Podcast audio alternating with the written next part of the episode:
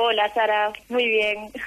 Hoy podíamos hablar, me comentabas fuera de micrófonos, de un tema que, bueno, que, que tiene, que tiene muchas dudas la gente acerca de él y es sobre la retención de líquidos. ¿Por qué se agudiza la retención de líquidos en verano? Porque es cierto que muchas personas llega septiembre y dices que yo en verano retengo más líquidos que durante el curso. Eso es, eso es debido porque con las altas temperaturas nuestros vasos sanguíneos se dilatan más entonces eh, retenemos muchos más líquidos y nos sentimos más hinchados. Pero desde alimentación sí podemos tener unos truquitos para mantener la raya estos meses de verano. ¿Y cuáles son esos tips que tenemos que darle a todas esas personas que nos estén escuchando y que tiendan sobre todo a la retención de líquidos en verano? Lo más importante en estos casos va a ser limitar el sodio y aumentar los alimentos que nos aporten potasio porque con la ingesta de potasio nuestro cuerpo va a eliminar más sodio y vamos a ser capaces de eliminar esa retención de líquidos. ¿Cómo podemos limitar el sodio y cómo podemos potenciar el potasio? ¿En qué alimentos se encuentran cada uno de estos dos elementos? Pues esto se traduce principalmente, lo primero que tenemos que limitar es la sal de mesa, que es el principal aporte de sodio de nuestra, de nuestra dieta.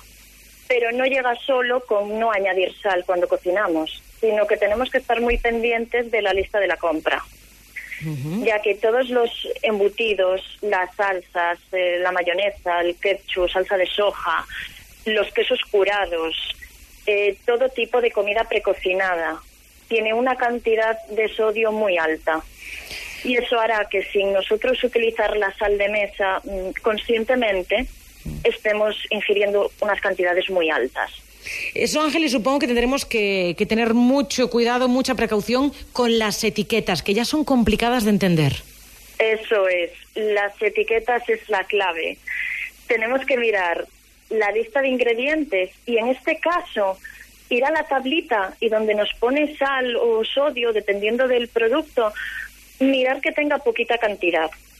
¿Y qué es poquita cantidad? Según la OMS, tenemos que limitarnos a 5 gramos de sal diarios. 5 gramos de sal diarios. Mm. Equivale así a ojo a una cucharada de postre. ¿Qué ocurre? Que como bien decías, las etiquetas son importantes mm. porque cuando no añadimos nosotros la sal no somos conscientes. Entonces hay que mirarlo ahí en la etiqueta del producto. Claro, porque yo me hago una idea, Ángeles, si por ejemplo, pues no sé, alguien que esté apurado, que tenga que comer en el trabajo, no le haya dado tiempo a cocinar nada en casa, se baja al súper, se coge un plato ya precocinado, ya está ingiriendo más de esa cantidad de sal que la OMS recomienda. Si por la noche se hace una ensalada y también le echa sal, estamos aumentando la cantidad de sodio.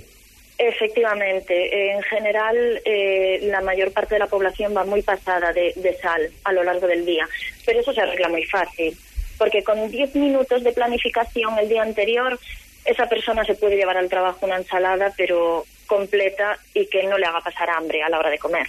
Hmm, efectivamente. Y si en lugar de comprarlo lo preparamos en casa, son 10 minutitos. Y el potasio, Ángeles, ¿dónde podemos encontrar el potasio en qué alimentos y que sean sobre todo propios del verano? Claro, pues mira, tenemos la suerte de que la gran mayoría de frutas nos aportan una gran cantidad de potasio, pero en general las que más potasio tienen son el plátano, que el pobre tiene muy mala fama, Eso pero no lo podemos comer. Luego hablamos del plátano, luego hablamos del plátano, sí, el plátano, ¿qué más? El plátano, las patatas, el aguacate, eh, las uvas negras, en general todas las verduras que sean de un color verde fuerte y si nos las podemos comer en crudo, en ensalada o cocinadas al vapor, mucho mejor, porque con la cocción vamos a perder parte de ese potasio.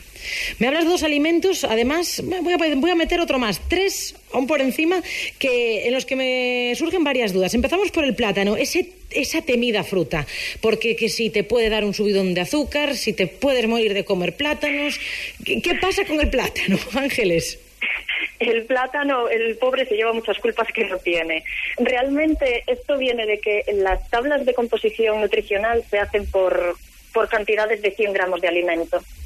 Y si comparamos 100 gramos de plátano con 100 gramos de manzana, va a tener más fructosa el plátano que la manzana.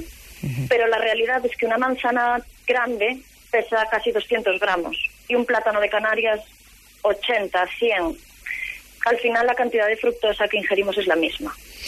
Y además también te decía, tengo tres, tres alimentos aquí subrayados, tres alimentos metidos en, en dos cajitas y van en el mismo pack los siguientes, el aguacate y la uva negra, la uva y el aguacate. Eh, esos alimentos que están tan de moda, que se recomiendan tanto, pero que siempre hay algún artículo en, en internet que te pone que no te engañen, el aguacate y la uva engordan por la grasa que tienen. Realmente, bueno, la uva no tiene grasa porque ninguna fruta la tiene. ¿Qué pasa? Ahí tenemos el mismo problema que en el plátano, que como tiene más fructosa que supuestamente otras frutas, la, la hemos apartado. Y el aguacate tiene grasa, pero son grasas cardiosaludables, eh, son grasas que nos protegen. Entonces, es verdad que si a lo mejor estamos en un proceso de querer eh, bajar de peso, tenemos que limitar su consumo. Es decir, pues no comernos un aguacate todos los días pero eso no quiere decir que lo tengamos que eliminar de nuestra dieta, todo lo contrario. ¿Hay alguna hora en la que sea, bueno, pues eh, mejor, vamos a decirlo así, menos perjudicial para la báscula ingerir esta, este tipo de alimentos como, como el aguacate? Para nada. Eso es otro mito más, que además está muy arraigado. No hay ningún alimento que sea bueno o sea malo en función de la hora del día. Al final, eh, lo importante a la hora de si queremos perder peso, es que nuestra ingesta en calorías no supera nuestro gasto. Pero no hace falta ni contar calorías, porque si aumentamos mucho el consumo de fruta y de verduras, son alimentos que en un volumen muy grande nos van a aportar muy poquitas calorías. Pues nos quedamos con, con estos consejos. Recordamos, para eh, la retención de líquidos que aumenta en verano, ya hay personas que de por sí, de manera rutinaria, tienden a retener líquidos. Hay que limitar el sodio. La OMS recomienda esos 5 gramos de sal diarios, es decir, una cucharadita de postre y aumentar el consumo de potasio, que lo tienen plátanos, patatas, aguacates y uvas negras sobre todo. Ángeles Novo, muchísimas gracias por estar con nosotros. Gracias a ti, Sara. Hasta luego. Hasta la semana que viene.